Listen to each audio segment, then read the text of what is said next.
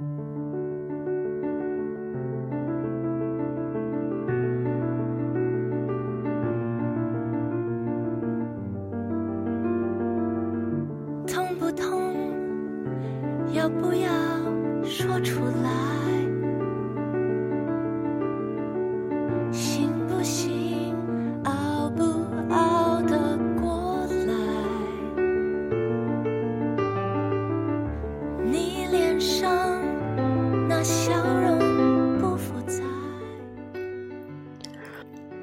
各位听众，您现在收听的是 FM 幺零六点九路人电台，男孩的复数是 gay。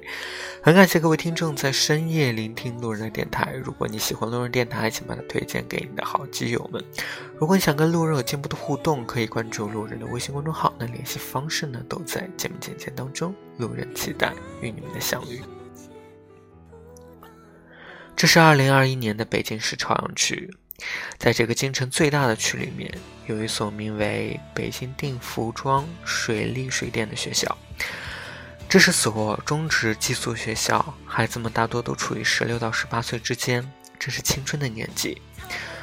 所有关于青春的意象，好像都离不开盛开的樱花、清澈的天空、飞起来的裙摆和校服。这些是那么纯洁美好，但在中职学校，这种成人托儿所不太一样。这里的青春充满了动物性，它凶猛而残忍。父母将一半大的孩子寄宿在这所牢笼里，睁一只眼闭一只眼的放任他们在一方小天地里横行霸道，消磨自己的黄金岁月。而在这个学校这座笼子里，同样藏着八名叫做青少年的令人恐怖的生物，他们正对着一个可怜的男孩实行性侵害、欺辱、霸凌、折磨。所有关于青春的美好幻想，也就是在这八个少年施暴的瞬间灰飞烟灭。那个被侵害的男孩今年十六岁，像所有残酷青春的故事一样，主人公身上总是有些特殊的身份，可能是穷男孩，可能是鼻涕虫，也可能是长了张不那么好看的脸，也可能是像这个可怜的男孩一样是个同性恋。噩梦在他进入高一的那一个时候开始，在班级群里，有男生直接的讽刺他：“哎，你是不是个骚灵？”自此之后，漫长的暴力欺凌、性侵害、人格侮辱就拉开帷幕。以他的舍友为首，学校的八名男生对他展开了无尽的折磨。当下课铃声响起时，他们就掐住他的脖子，把他摁在墙角里。当男孩在洗澡，他们就将他的衣服拿走；当男孩不在宿舍，他们就将垃圾倒入他和衣柜，将钉子撒在床上。当男孩在宿舍里，他们就捏他的胸，摁着男孩给他看 AV，给他撸。他们趴在上铺拍摄他的胸部，爬到床上抚摸他的大腿。男孩痛苦的反抗，他们说：“你不是同性恋吗？不应该感到舒服吗？”他们做着这些令人发指的勾当，还不忘嫌弃的践踏他的尊严。可千万别喜欢我嘛，那样太恶心了。在一个凌晨一点的晚上，室友趁着男孩睡着，叫来很多同学，把男孩的内裤扒下。他们拿出男孩的花露水，泼洒在他的下体，笑嘻嘻地拍下视频。这些视频有时候会被发到班级群里，有时候会直接在教室里公然播放。很难想象，当别人在正常的享受着高一带来新鲜事物的新友谊，这个才刚满十六岁的男孩，却每一天都在遭遇着诸如此类的身体或者灵魂上的折磨。男孩无处可逃，他开始寻找所有可能的救命草。第一个求助对象便是学校。他说：“老师啊，我被欺负了，因为我是同性恋，他们偷拍我，偷我的东西，还打我。”老师做了什么呢？他找来了这八个学生，一切得到证实之后，给了他们惩罚。这惩罚便是抄写、思辨，中专学生日常行为规范。这当然没有任何作用。他们找人花钱代写，再找到男孩挑衅，怂恿他去跳楼。男孩气得割腕，气得发朋友圈宣泄。善良的老师这才找到了他。我理解你的委屈心情，但也希望你稍微平和看待这件事情。我无法定义你在学校经历的是否是校园霸凌或性侵害。三年后，你离开这个学校，却离开不了这帮同学。在这段劝导里。老师口口声声地说着，希望男孩信任学校和老师，但最后的处理结果是什么呢？男孩被休学了。是的，学校以他有心理疾病为由，勒令其休学。因为遭遇这些事情的时候，男孩极度精神濒临崩溃。他去医院看病，做心理检测、脑电波、心电图，最后被确认双向抑郁。重度抑郁、重度焦虑、人际关系敏感，他不理解这到底是为什么？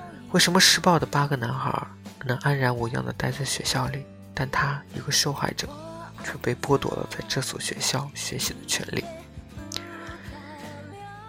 学校老师已不靠谱，他想到了第二个选择，去报警。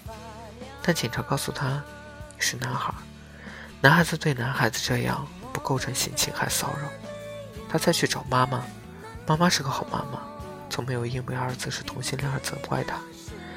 但好妈妈也没有办法，面对这个坏坏的世界，好妈妈也帮不了他。孩子啊，警察不受理，我们只能容忍啊。身边似乎所有目之可及的救命稻草都抓不住，他想到了最后一个办法：上网发声。寻求舆论的支持。从三月份开始，孩子找到了微博上的一些博主，提供了一系列聊天记录、疾病确诊记录、口述等证据，证明自己被侵害。他希望能通过舆论平台，让伤害他那八个男孩得到应有的惩罚。少数的博主开始注意到这件事情，他们帮他转发扩散，可结果是什么呢？屏蔽，屏蔽。再屏蔽。截止到今天，都持续不断的在被炸土。这件事情依旧在被控制的范围内，被大海一般的神秘力量吞噬处置。我不知道大家听完这个故事有没有一些感同身受的地方？嗯，对我自己而言，其实是有。我记得，嗯，尤其是拿。老师跟家长这件事情来说，哈，老师，其实，在我们那个小县城里面，老师他真的不会去管这样的事情。当时因为我学习成绩还好一点，所以当别的同学来欺负我的时候，老师还会去制止一下，还会去说两句。但我觉得，如果我不是一个。品学兼优的那个时候不是一个品学兼优的学生，是个坏学生，是个不听话的学生。那可能老师都不会顾及我。还有，其实就是来自于家长。嗯，我经常会被说一句话，叫做：“如果你可以活得像一个男生一样，你就不会去承受这些事情了，他们也就不会再欺负你了。”但那个时候我真的没有那种想法，就我也知道我自己可能跟别人不太一样，但那个时候我从来没有联想到说是因为我是同性恋，所以我跟其他人不一样。那个时候我的不一样是在于我本来可能很胖，然后嗯声就是声音又变声比较晚，所以我整个外形还有加声音都是。被很多其他同学嘲笑的这个焦点，我印象很深刻的是那个时候，我的家长带我经常，比如说，因为我们那个城市很小，所以，比如说我们散步啊，或者出去干嘛的，都会能遇到很多的，呃，这个父母的同事或者是朋友，那每次他们都会见到我，都会说：“哎，你家孩子性格挺像个女孩的。”就我，我基本上是从这句话是从小，从我真的是可能那时候我还没有上学的时候，一直说到我上初中。后来我我妈就跟我说说，她非常不能接受别人说我像女孩子这件事情，所以就每次呃。碰到了其他的这个朋友，说完这句话以后，我妈回来回到家都非常的不开心。我说：“你能不能像个男孩一样？你能不能就是有点儿怎么说呢？就是有点儿自尊心。当别人这样说你的时候，你难道不羞耻不惭愧吗？”所以，其实我是很能理解，就是刚才跟大家分享故事里面的这个。主人公他经历的这些事情，但我也想说，其实这个社会的大环境是这样，就是嗯，十年前啊，就拿我自己说，十年前是这样，十年后他还是这样。所以说，我们这个社会的认知的价值观有没有进步，其实是没有的。所以其实。我也没有一我，我觉得我自己也没有一个很好的一个方式方法，去给这个主人公、这个受害者，去提供一个途径，能够让他摆脱这样的困扰。因为我真的我自己感觉就是忍受过来的，我觉得。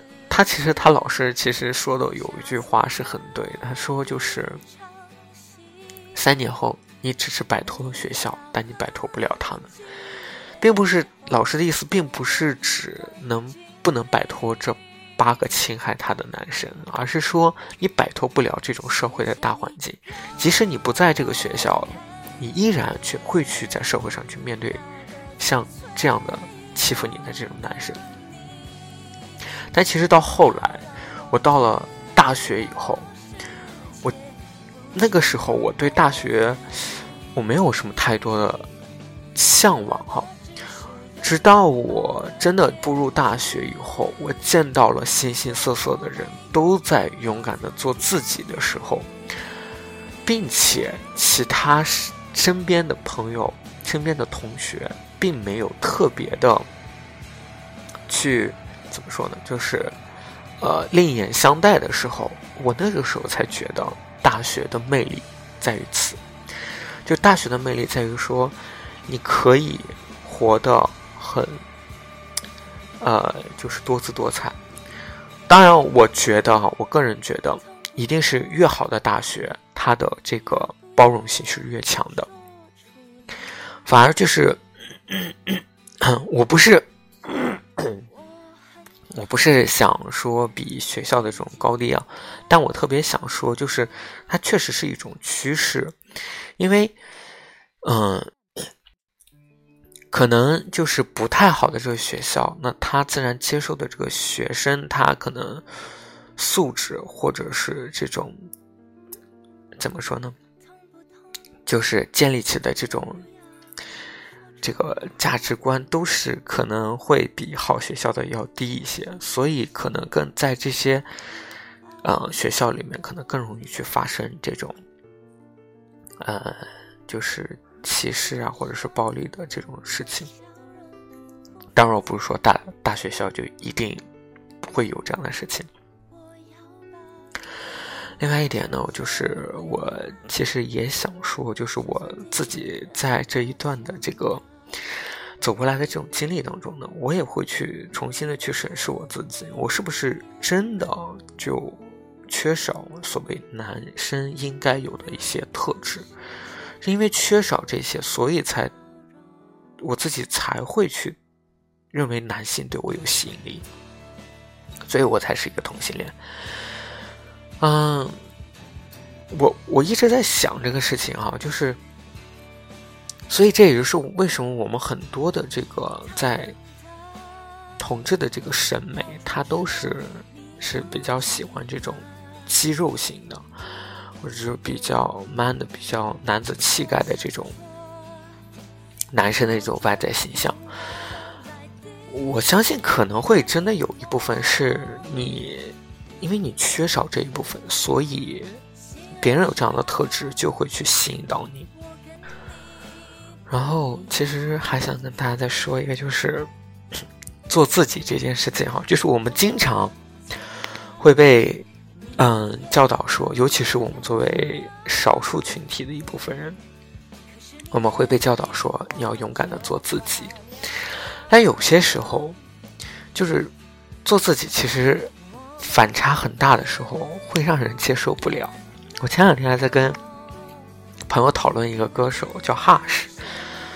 是一个台湾歌手，我我其实我们俩都特别喜欢他，就觉得他特别有才，然后音乐风格又很棒。后来呢，就是我们本来聊着聊着就聊到了他最近，就是因为我之前有看过他上综艺节目哈，就是那个时候第一次见他，我觉得他还很就是是一个不是很爱说话，然后比较。比较低调的一个男生，那个时候看他的穿着打扮还比较，呃，我我不能是不能用正常来形容，就还是比较普通，嗯，看不出来有什么，他不会穿很花花绿绿的。到后来呢，就是，我 我朋友就跟我说，他就是见了最近的这个哈士，就是看到了这个他可能在某一些音乐场合啊，或者是。啊，综艺节目里面出来以后，就整个人就大变样了。那其实他是做自己，但是做自己就是已经变得跟我之前在节目里面看到他完全不一样了。就可能，哎呀，怎么说呢？就是那种形容，就是真的是变成一个，就是勇敢做自己的一个母灵的感觉。所以，其实这么大的一个反差，其实也不一定真的能够让人能够去接受。当然，做自己这件事情有没有错？没有错。当然，你也可以真的是不用去 care 别人的想法，你去勇敢的做自己。但是我我也在想一个问题，就是拿我自己而言，就是我我。我们经常会看到，就是尤其是最近啊，我们宣扬说，呃，有这个性别教育，就是男男生应该有什么什么样的一个品质，女生应该怎么怎么样。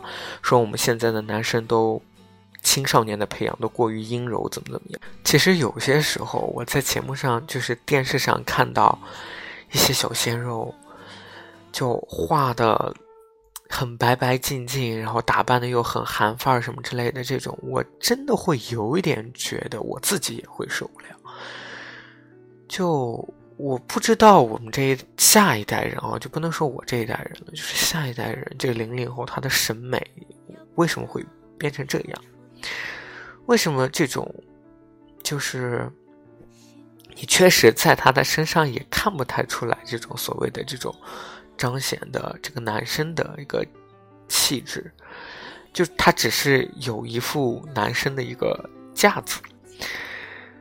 对，就是我很怕我这，我我也很怕我说说的一些可能用词不当的就会被被被说哈。就是，但是我真的感觉，就是我也有时候会接受不了。我也觉得，就是男生其实应该有男生的样子，嗯。就是有那么一瞬间，我真的觉得，就是说，为什么大家都开始审美开始往这个方向去转？为什么大家现在都喜欢这种小鲜肉？为什么都喜欢这种小奶狗？就，嗯，当然欣赏美好的事物都我能够理解啊，但是成为一种主流，我其实也觉得有一点点不是那么太妥当。尤其是当你看到各种电视上、媒体上也好，就是都是被这些人去霸屏、占屏的时候，我们其实反而少了一些男性的这种宣扬的多样性。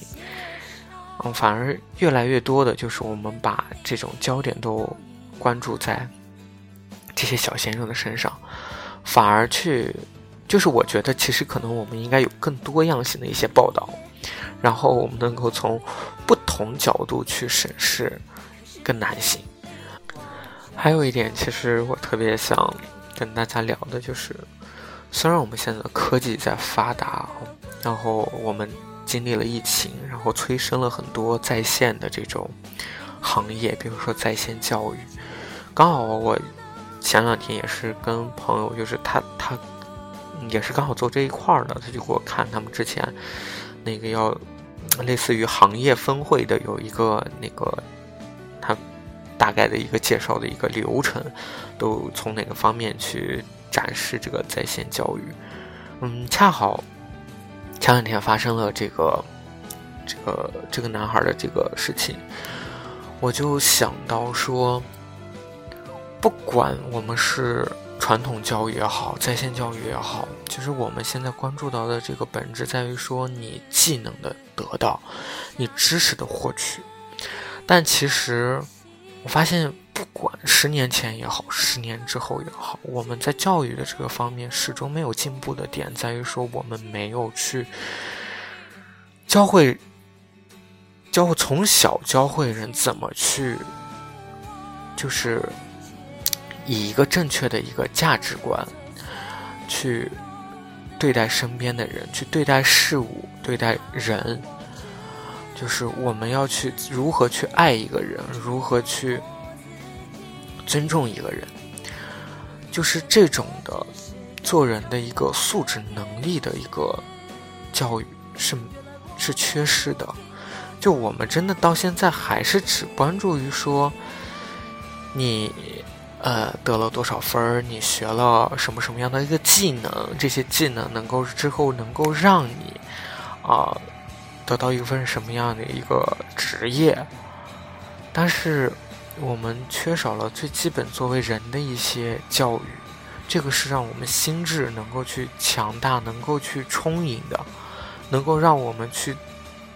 更好的去在这个社会上立足的一个根本的东西，其实我们是缺失的。不管科技怎么样的一个发展，不管我们是用什么样的一种教育方式，但我们教育的内容始终在缺失这一块东西。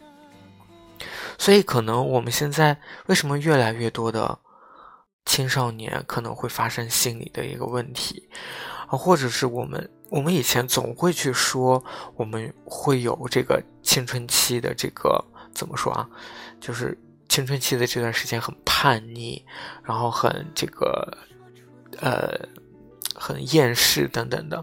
其实我觉得，当我们有了这种教育，能够从小到大一直去让我们知道这个世界的多姿多彩，然后让我们知道这个世界的很多的不一样的时候。我们也许会对这种叛逆渐渐的就消除了。最后，我想说，嗯，成为大部分人就是成为主流，跟着主流一定会，你可能不会遇到太多的阻碍。我们因为成为了少数人，所以我们才会活得非常的痛苦。嗯。我也其实挺想对那个男孩说，嗯，我知道你现在真的非常的痛苦，那种精神的压力，尤其是这个事件被爆出来以后，你可能会受到更多的关注。但其实我，我觉得是这样的哈，我并不希望你去做一些轻生伤害自己的事情，因为即使你的离开。对整个大的氛围来说，不会有太多影响。相反，你勇敢的活下去，你能够让你自己的生活变得更好。我相信之后的生活不会越来越差，因为我也是经历过那个那个痛苦经历的人，所以我知道，就是你抱着这样的这种。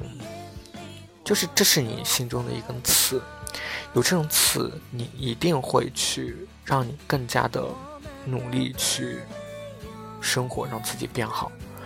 所以，当你变好，当你再去审视那些人的时候，你觉得那些人就是确实就是垃圾，他们不如你，他们只是用很卑劣的手段去彰显他们自己觉得很男性化的这个方面。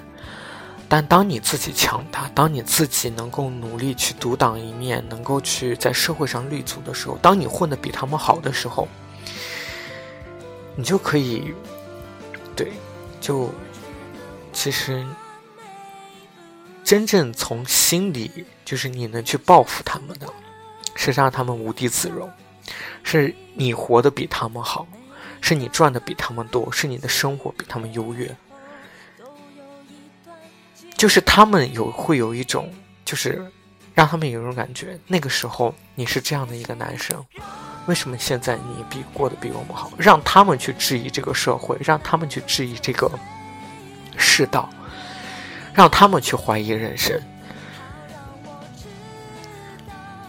好啦，各位听众，那今天这期节目就录到这里，再次感谢各位听众收听牛奶电台，晚安喽，各位听众。